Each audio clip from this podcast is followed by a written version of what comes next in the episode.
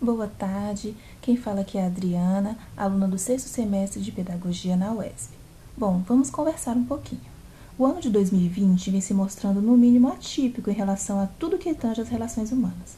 Isso porque, desde o fim de 2019, o planeta vem sendo assolado por um vírus que se espalha com muita facilidade e, por essa razão, contamina uma grande quantidade de pessoas em um curto espaço de tempo. Assim, o distanciamento social se fez necessário e muitas profissões precisaram se adaptar, passando a oferecer a opção de trabalho remoto. Mas, ao pensar em trabalho remoto e docência, nos perguntamos: como ensinar remotamente a crianças e adolescentes? Como trabalhar o estágio com professores em formação dessa maneira? Aí percebemos que é notório que a existência do estágio é de grande importância para a formação docente, em especial no que se refere à educação infantil, tendo em vista que essa requer maior atenção em relação aos alunos, pois estes ainda são crianças pequenas. Contudo, a nova estrutura social, instaurada devido à pandemia, trouxe com ela o ensino remoto emergencial, onde o contato físico é inviável e, portanto, o estágio em sala de aula é impossibilitado.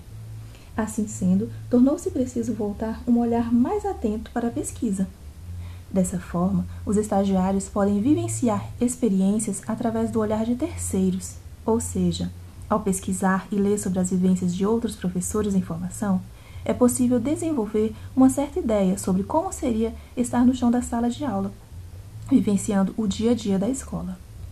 Além do mais, o estágio no formato ensino, extensão e pesquisa direciona o estudante a pesquisar a forma de ensino específica das licenciaturas o que o ajuda a conhecer melhor as metodologias utilizadas em sala de aula, se apropriando o máximo possível dos pormenores exigidos por essa profissão.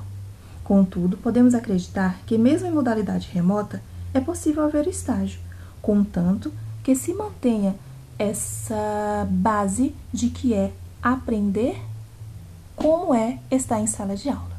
Muito obrigada e espero que tenham gostado.